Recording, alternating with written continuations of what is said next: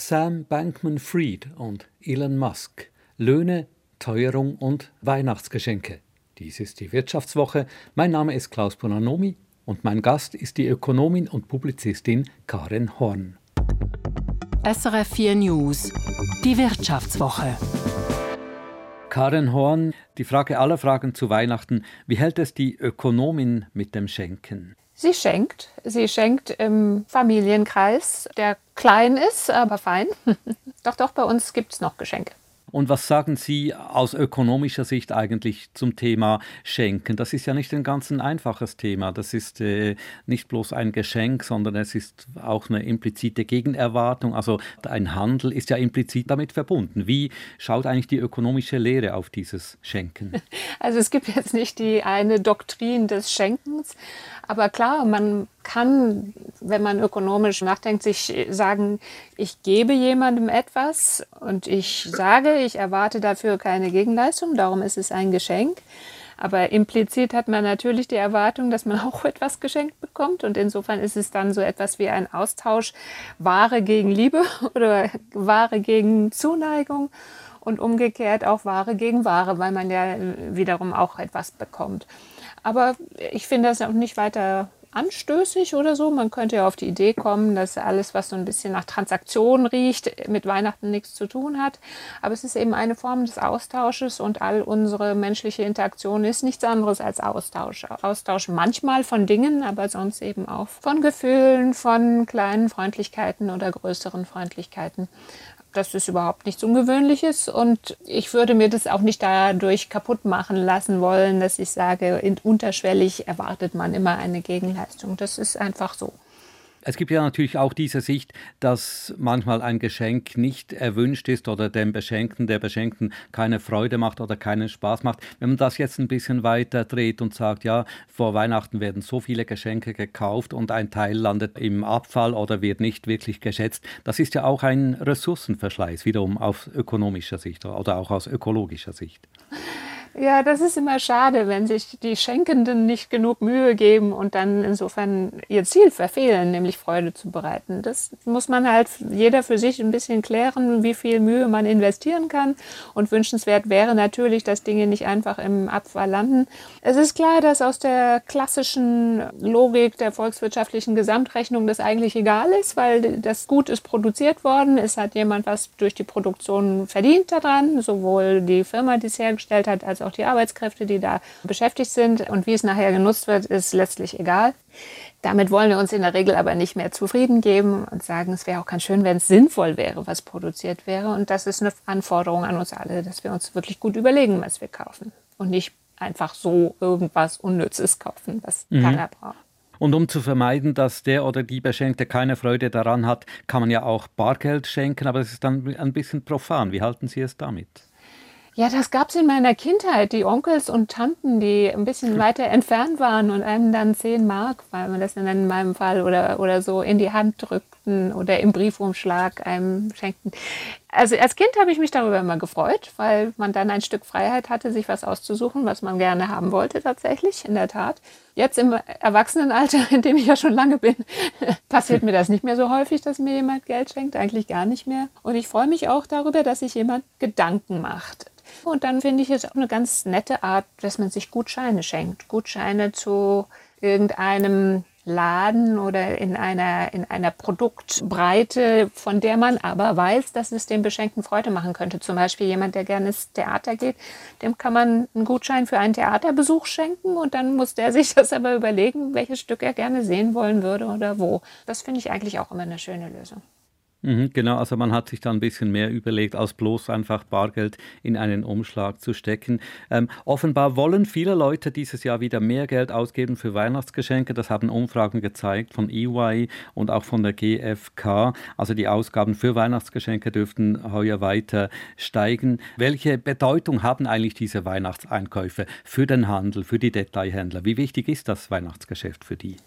Es ist immer ein großer ähm, Zuwachs des Absatzes und darum freuen Sie sich im vierten Quartal auch immer schon darauf, was da kommt oder befürchten, falls es schlecht aussieht, ähm, dass es nicht so gut aussieht. Es ist schon von größerer Bedeutung und dass das dieses Jahr wieder mehr ist, erkläre ich mir ein bisschen als Nachholeffekt. Also Wir sind lange doch ein bisschen gebeutelt worden in unserem Konsumverhalten durch die Pandemie und ähm, jetzt langt man daher schon eher dann noch mal ein bisschen kräftiger zu.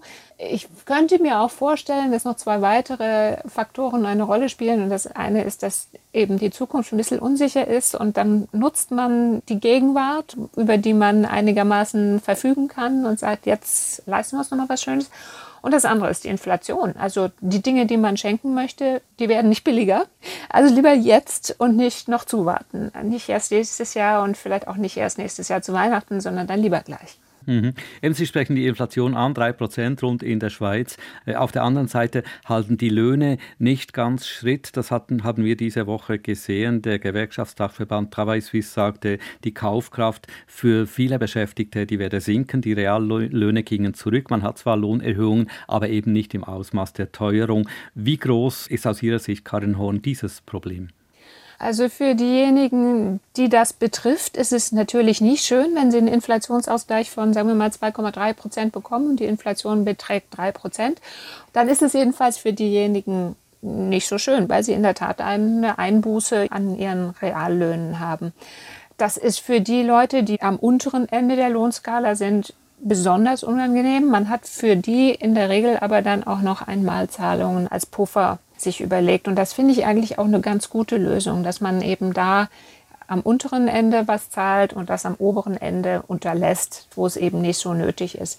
Makroökonomisch betrachtet bin ich ganz zufrieden damit, dass die Löhne nicht stärker als die Inflation oder eben auch nicht gleich viel steigen. Auch wenn das ein bisschen zynisch klingt, aber man muss sich immer auch ein bisschen Sorgen machen, dass sowas zustande kommen könnte wie die berüchtigte Lohnpreisspirale. Und dann haben wir einfach eine laufende Enteignung der Leute über die Inflation. Und das zu verhindern, ist schon wichtig. Mhm. Einer der Faktoren für die Teuerung äh, sind die hohen Energiepreise. Und nun, da möchte ich zum nächsten Punkt kommen, hat sich die EU auf einen sogenannten Preisdeckel für Erdgas geeinigt. Was soll der bewegen und wie soll der wirken? Das Ziel ist, dass eben die Preise unter Kontrolle sind, dass sie eben nicht so durch die Decke gehen, wie man befürchtet. Man hat sich da ja mit äh, wirklich erheblichen Schwierigkeiten nur auf etwas einigen können. Und jetzt ist es mhm. eben ein, ein dynamischer Deckel. Der Deckel ist dadurch definiert, dass er 35 Euro oder mehr oberhalb des Weltmarktpreises liegt. Und der bewegt sich ja. Das ist, äh, man wird sehen, was das dann konkret heißt. Das hängt eben sehr davon ab, wie sich dieser Weltmarktpreis entwickelt. Man hofft ja, dass der nicht weiter äh, unendlich steigt. Und das ist sowieso auch die Hoffnung vieler Ökonomen und auch der deutschen Bundesregierung gewesen, nämlich dass dieser Deckel eigentlich nie greift.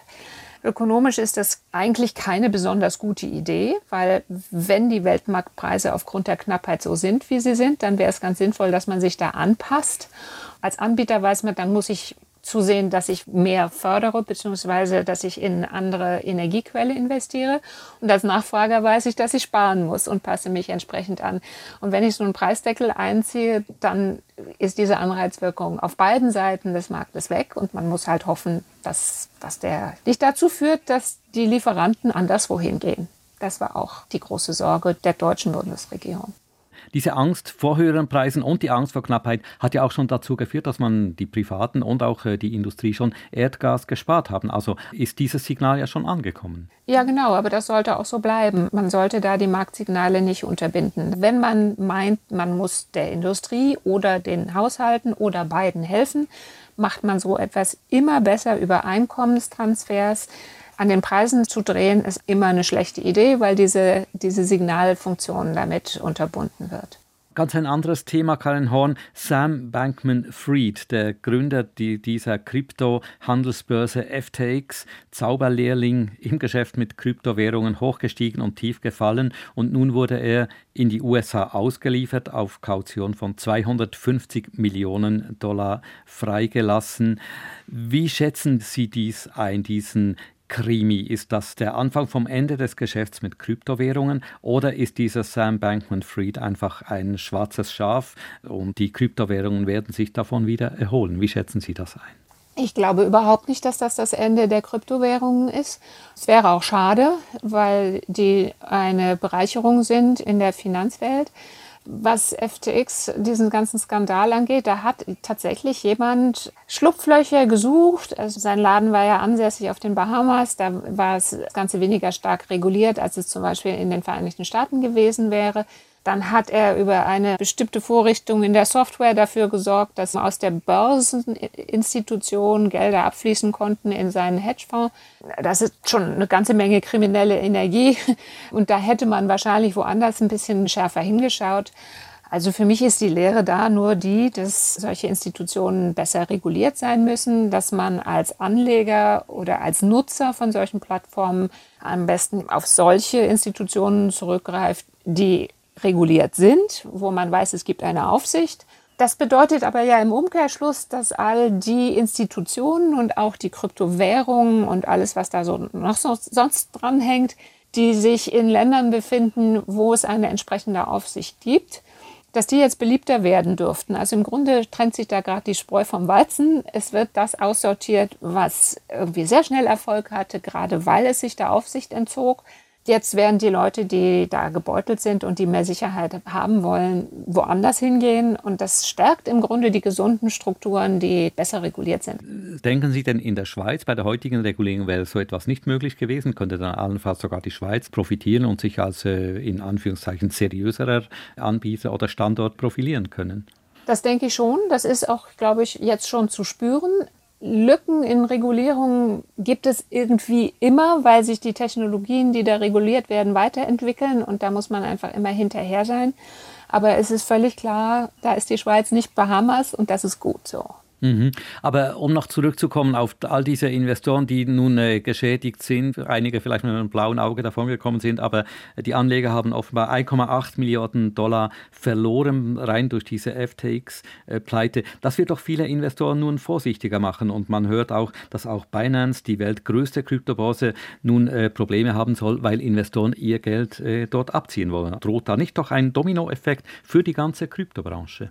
Das sind, das sind Handelsplätze, also das sind im Grunde Börsen. Das bedeutet ja nicht, dass das, mhm. was an den Börsen gehandelt wird, unbedingt selber auch so fürchterlich ähm, in den Keller gehen muss. Ist ja eine gewisse Ironie der Geschichte, weil der Binance CEO ja derjenige war, der bei FTX das Ganze ins Rollen gebracht hat, weil er mhm, ähm, mhm. sich da als Beteiligter zurückgezogen hat und auch gesagt hat, dass das nicht ganz koscher ist dass seine eigene Plattform jetzt mit betroffen ist und auch zu spüren bekommt, dass die Anleger skeptisch geworden sind. Das ist, wie gesagt, das entbehrt nicht einer gewissen Ironie. Ob die in der Tat auch ein Problem haben, das strukturell ist, das vermag ich jetzt nicht zu beurteilen. Zum Schluss, Karin Horn, kommen wir vom Krypto-Zauberlehrling Sam Bankman-Fried zu einem weiteren ehemaligen Wunderkind, Elon Musk der ja als Erfinder und Gründer von Tesla oder SpaceX zum reichsten Menschen der Welt geworden ist und der nun daran ist, seinen Nimbus zumindest ebenfalls zu beschädigen mit der Übernahme von Twitter und mit dem darauf folgenden Schlingerkurs in den letzten Wochen. Und nun hat er sich ja gerade eben auch noch von seinen Followern als Chef abwählen lassen. Sehen Sie da Parallelen zwischen Elon Musk und Sam Bankman-Fried?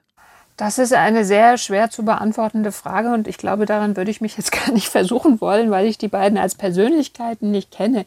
Die Branchen sind völlig andere. Mhm. Tesla war bisher oder ist es im Grunde ja auch noch ein ausgesprochen erfolgreiches, innovatives Unternehmen. Musk ist im Moment dabei, das kaputt zu machen. Mit seinen Aktivitäten auf Twitter seinen Ruf so ruiniert, dass viele Leute weder die Tesla-Aktien noch halten wollen, noch sich ein Tesla-Auto kaufen wollen. Also so, so nachhaltig seine eigenen Marken zu beschädigen, das, das habe ich eigentlich noch selten gesehen. Das ist schon bemerkenswert. Er ist, glaube ich, im Moment ausgesprochen erratisch. Wahrscheinlich war er immer schon so erratisch. Zu Vernunft bringen kann ihn wahrscheinlich nur tatsächlich eine extreme finanzielle Einbuße. Denn ganz gefährden wird er sein Geschäftsmodell nicht wollen. Aber ich, ich empfinde ihn in der naiven Wahrnehmung, die auch ich nur natürlich über Zeitungslektüre habe, als völlig unberechenbar. Mhm, mhm. Aber vielleicht ist, ist vielleicht das Problem einfach, dass eine einzelne Person hier so viel Macht und so viel Einfluss hat und es keine Checks and Balances gibt, nicht einen Verwaltungsrat, der den Geschäftsführer kontrolliert und so weiter. Also dass man da nicht Unternehmens-Governance-Strukturen hat, sondern Einzelpersonen, die vielleicht mal eine geniale Idee haben und einen Höhenflug und dann anders wie dann eben, wie Sie es sagen, mit einem erratischen Kurs ihr Unternehmen auch wieder kaputt machen können. Ja, sicher. Und, und, in besonderer Weise ist es eben natürlich jetzt mit Twitter so eine Sache, weil, weil, weil Twitter nicht nur irgendein Produkt ist, äh, sondern da, das ist eine Plattform, die längst Infrastrukturcharakter hat und dass ein Einzelner darüber befindet. Es ist einfach demokratiepolitisch extrem heikel und wenn er dann abstimmen lässt, sozusagen unter den Nutzern, dann ist das ja auch eine absolute Absurdität, weil erstens ist das, ob er CEO sein soll oder nichts oder nicht, das ist nicht etwas, worüber man mit Mehrheit entscheiden sollte. Und zweitens ist es nichts, worüber nur die Nutzer entscheiden sollten, denn die mhm. Auswirkungen mhm. betreffen ja das ganze Land, alle Bürger, weil die Diskussion läuft über diese Plattform. Also es ist alles, es ist eine Spielerei und das riecht alles unglaublich nach Sandkasten, aber, aber es ist viel zu wichtig dafür. Mhm, mhm. Karin Horn, wir werden sehen, was das nächste Jahr an Geschichten von Aufstieg und Fall noch äh, bereithält. Für heute vielen Dank für dieses Gespräch und alles Gute im neuen Jahr. Wünsche ich auch und ein gesegnetes Weihnachtsfest.